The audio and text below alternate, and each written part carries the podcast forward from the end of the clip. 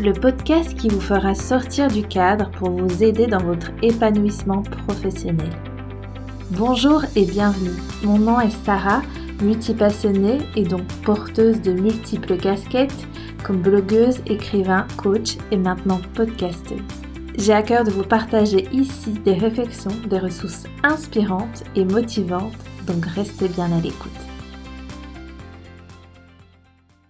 Hello tout le monde, je suis ravie de vous retrouver pour ce quatorzième épisode, un épisode interview où j'ai eu l'honneur de recevoir André Roberti.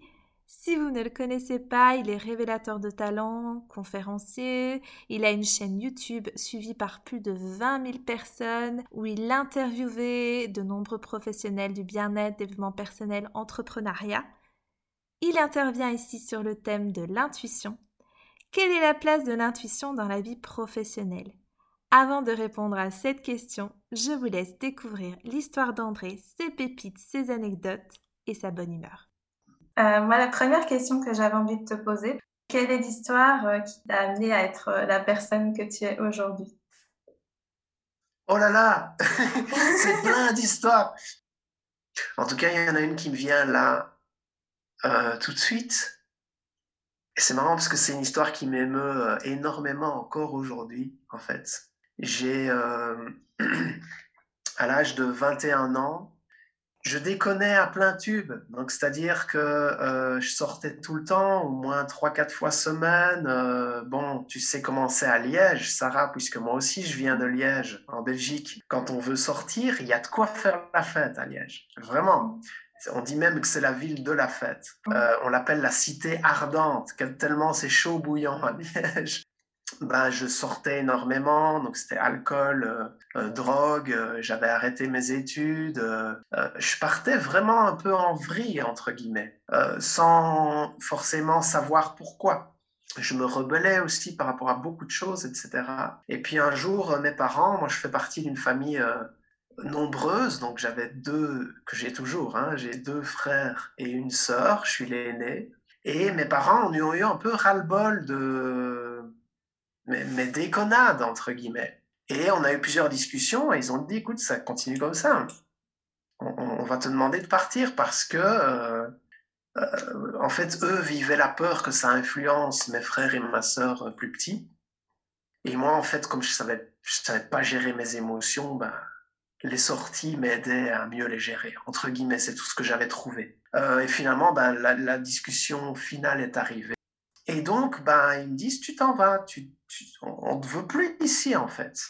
Et donc j'ai dû trouver un, petit, euh, un petit appartement, euh, une chambre garnie, on, appelait ça, je ne sais pas si on appelle ça encore comme ça maintenant, pas loin du quartier des Guillemins, si tu connais, c'est près de la gare à Liège. Et euh, donc c'était une chambre pour 100, 150 euros par mois.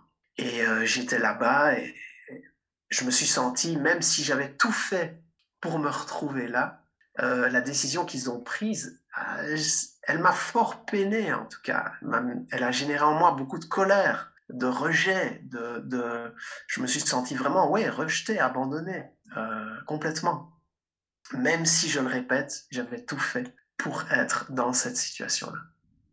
Je me suis aussi senti beaucoup jugé sur qui j'étais, les décisions que je prenais, etc.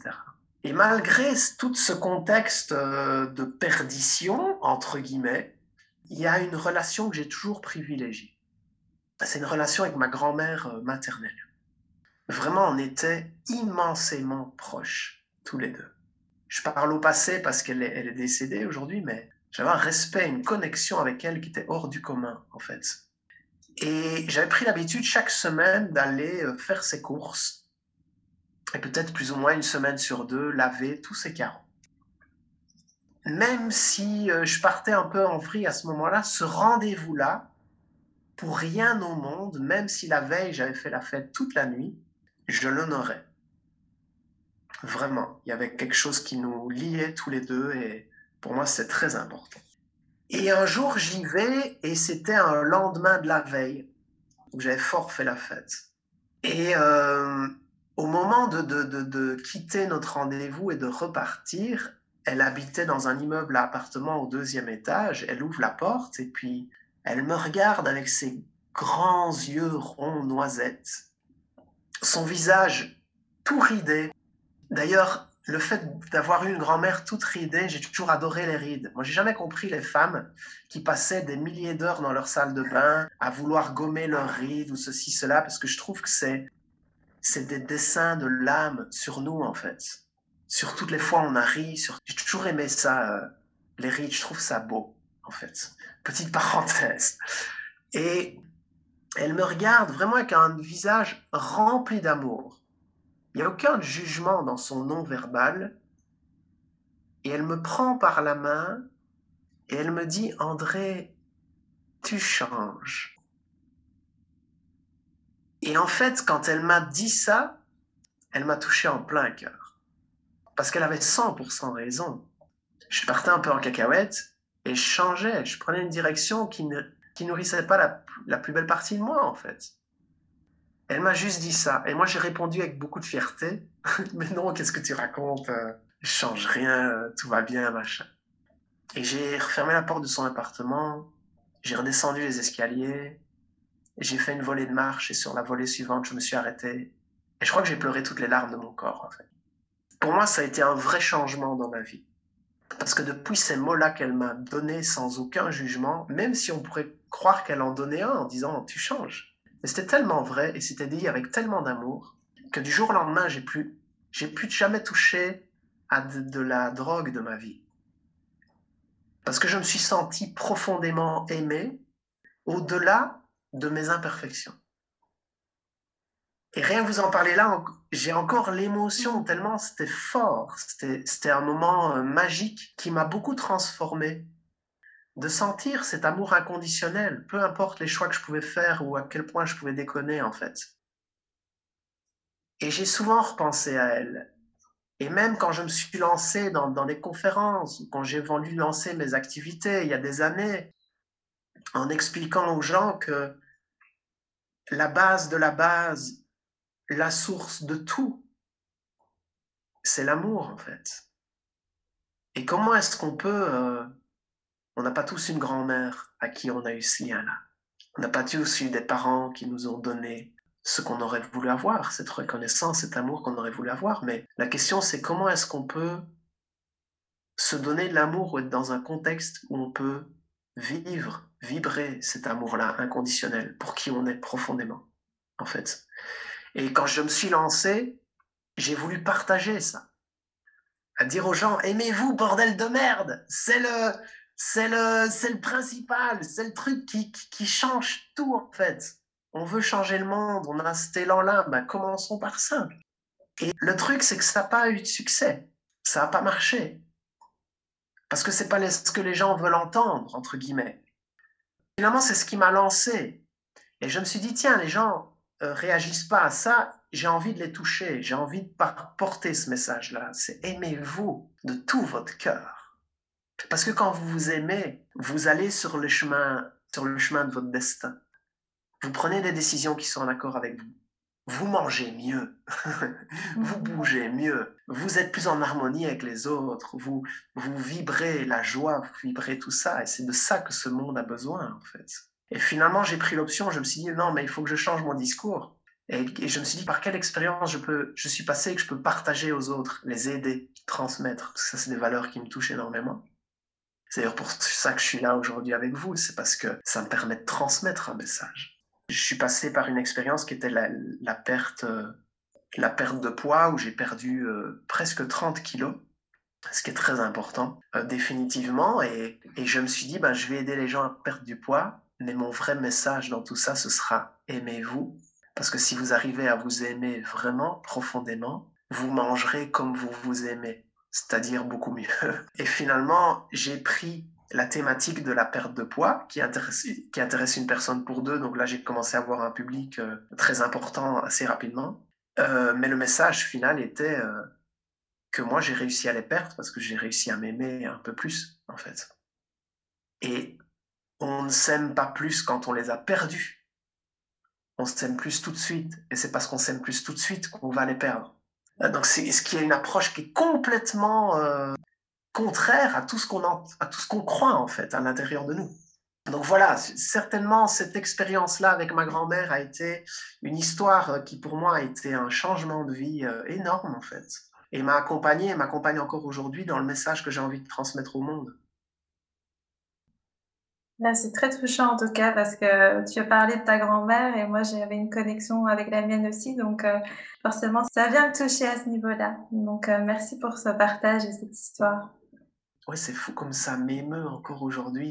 Et je suis sûr que si on regarde chacun d'entre nous, même si c'est pas quelqu'un de notre famille, il y en a peut-être un ami, un oncle, un voisin, un collègue de travail qui un jour a eu des mots qui nous remettent sur les rails en fait. Et ces rencontres-là sont des cadeaux de la vie, c'est, magique en fait, c'est des clins d'œil de l'univers pour dire euh, je crois en toi, tu as quelque chose à apporter dans ce monde. Donc euh, moi je crois en toi, il serait temps que tu crois en toi aussi. Alors, je ne sais pas comment vous avez trouvé cette histoire, mais moi, elle m'a vraiment, vraiment inspirée. D'ailleurs, j'en profite ici pour vous demander si vous avez une histoire de même genre. Vous avez rencontré une personne, une personne de votre entourage, quelqu'un que vous ne connaissiez pas, un voisin, qui, que sais-je, qui un jour vous a fait une réflexion, une remarque, quelque chose qui vous a bousculé, qui vous a marqué et qui vous a fait changer votre réalité, un comportement. N'hésitez pas à mentionner cela en commentaire. Et on poursuit avec André qui répond à ma deuxième question. Donc pour toi, quelle est la place de l'intuition dans l'épanouissement professionnel? Oh, elle, elle est centrale. Pas dans ce domaine-là, mais dans tous les domaines en fait. Parce que l'intuition, c'est c'est la voix de notre âme. C'est comme ça que je considère l'intuition, c'est comme ça que je le vois. Donc c'est notre âme qui nous parle. Et à quel point est-ce qu'on a envie d'écouter notre âme dans notre domaine professionnel? Est-ce qu'on est-ce choisit un job? Parce que ça a été mon cas pendant des années. Est-ce qu'on choisit un job euh, pour payer des factures, pour euh, s'octroyer une sécurité illusoire, ou pour faire plaisir à nos parents Et finalement là, on va écouter une voix qui est différente de celle de notre intériorité, de notre âme? Ou est-ce qu'à un moment donné, on se réveille en se disant mais qu'est-ce que je fous là quoi? Euh, est-ce que je fais est-ce que je suis à ma place? Est-ce que ça a du sens ce que je fais? Et comment est-ce que je peux être plus à ma place au niveau professionnel? Ben, C'est de suivre mon intuition. Donc peut-être qu'un jour on va se réveiller en se disant, euh, ça veut pas forcément dire je veux tout quitter, parce que sinon ça c'est une décision qui peut être très stressante. Mais ça peut être de se dire, qu'est-ce que mon intuition me souffle? À tout niveau. Je vais vous donner un exemple au niveau professionnel. J'ai fait partie pendant un an et demi d'un cercle sur Internet euh, assez très VIP avec plein de coachs internationaux, des conférenciers internationaux, euh, ce qu'on appelle un mastermind, ok, qui m'a beaucoup apporté, vraiment profondément. Très heureux d'avoir participé à ce, mastermind. Mais à un moment donné, dans ce mastermind, on était aussi invité à un voyage international où on se regroupait tous. Et euh, à un des voyages, on se retrouve dans une destination, dans un hôtel, qui est tout sauf le fait de répondre à mes valeurs profondes, d'authenticité, euh, de dons aux autres, euh, d'altruisme, en fait. Et j'en fais part à l'organisateur. Et je lui dis, mais moi, je me retrouve dans cet hôtel à 500 euros la nuit. Alors, c'est fantastique, hein, c'est très beau, c'est magnifique, mais quand je vois cette, sable, cette plage de sable blanc et ces cocotiers et que je vais me balader 300 mètres plus loin, je vois des gens qui crèvent de faim, en fait. Et je vois le fait que ce sable importé, en fait, quand on gratte un petit peu, c'est du fake. Et donc, j'ai été trouver euh, la réception de l'hôtel et j'ai dit, ben voilà, on est toute une communauté d'entrepreneurs ici. Est-ce que vous pouvez mettre en lien avec une association dans la région, ça peut être des enfants, ça peut être euh, euh, des personnes en difficulté financière, ça peut être des, femmes, peu importe. Mais mettez-moi en lien avec une association, je vais convaincre le groupe et on va prendre trois heures d'une matinée ou d'une après-midi pour aller donner un coup de main ou rassembler de l'argent, peu importe en fait. Mais d'être là pour donner quelque chose. Et euh, j'ai exprimé l'idée au groupe et tout le monde m'a dit waouh, c'est extraordinaire, c'est génial. Ben, j'ai dit bah, si vous voulez, on fait une réunion euh, à tel moment et on, se débrouille, on lance quelque chose. Finalement, il n'y avait personne à cette réunion-là. Et là, je me suis dit, mais même si le groupe professionnellement m'apporte énormément, même si je me suis senti à ma place pendant un moment, aujourd'hui, c'est plus le cas. Donc, je veux plus y rester, en fait. Et donc, je vous prends une décision que j'ai prise, mais chacun, on peut le faire à notre niveau. On n'est pas obligé de chambouler tout dans notre vie en écoutant nos intuitions, mais c'est écouter quelque chose, une force qui est plus forte que nous. Euh, une discussion qu'on voudrait avoir avec notre employeur, un partenariat qu'on voudrait faire avec quelqu'un et qu'on a tendance à repousser, mais que notre intuition nous dit non, non, tu peux le faire, franchement, euh, ça peut marcher, quoi. Et, tu as fait l'allusion au fait que j'avais interviewé Lise Bourbeau, bah oui, j'ai écouté une intuition, que je voulais interviewer cette grande dame qui a vendu plus 5, 5 millions de bouquins, d'exemplaires de bouquins, c'est phénoménal en fait.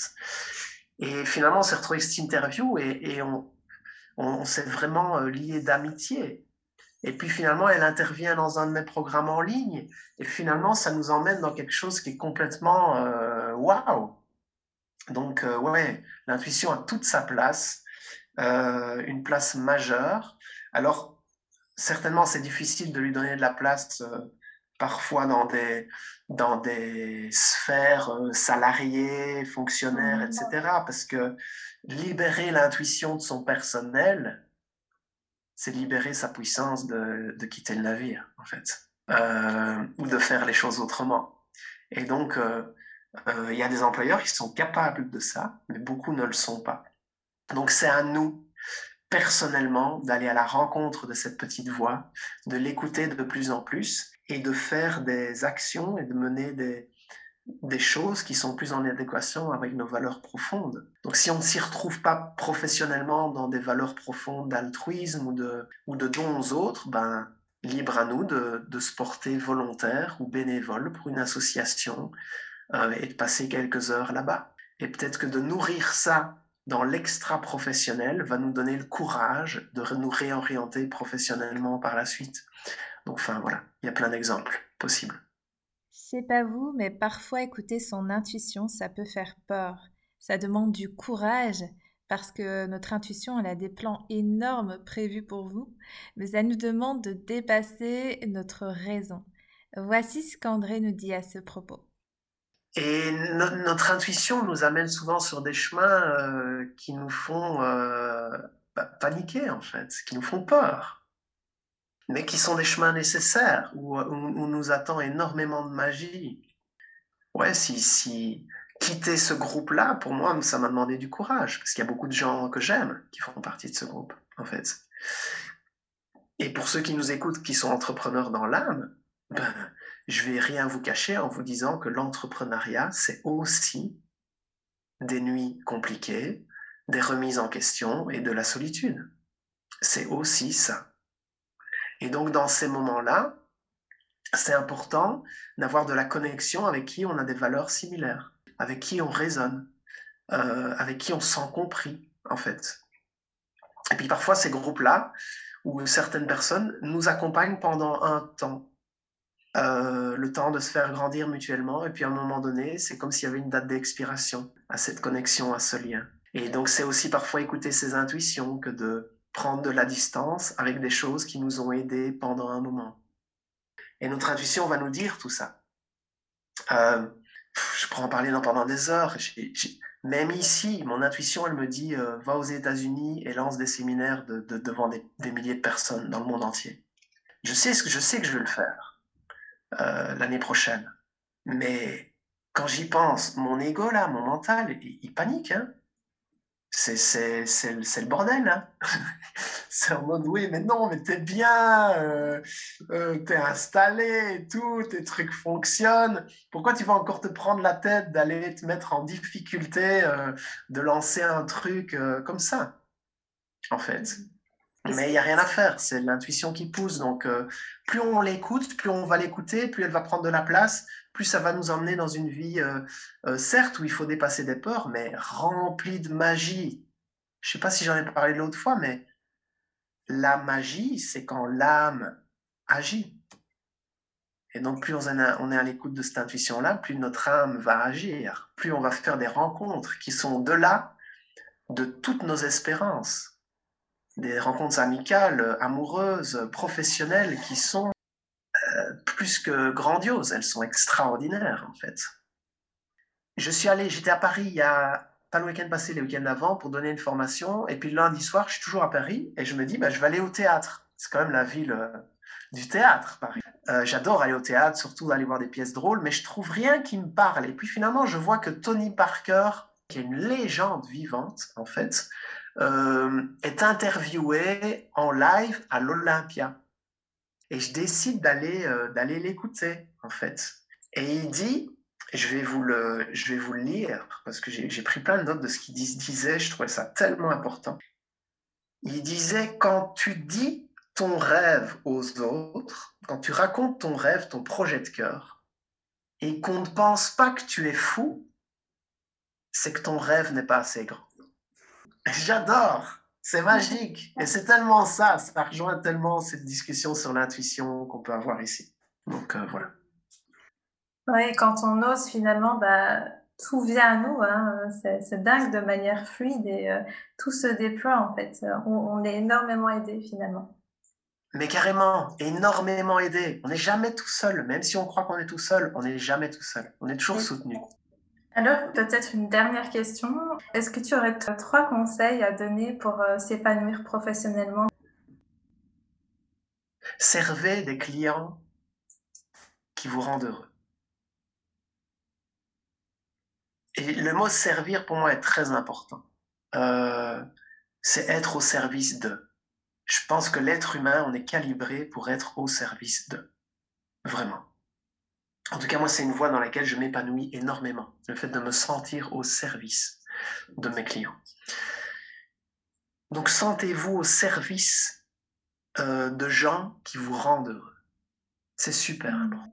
Quand je vois à quel point mes, clients, les personnes qui sont dans l'école de coaching, les personnes que je, peux accompagner, à quel point ils et elles me font grandir, me rendent heureux, me montent mon énergie je crois qu'on est là pour kiffer, on est là pour avoir du bonheur, du plaisir.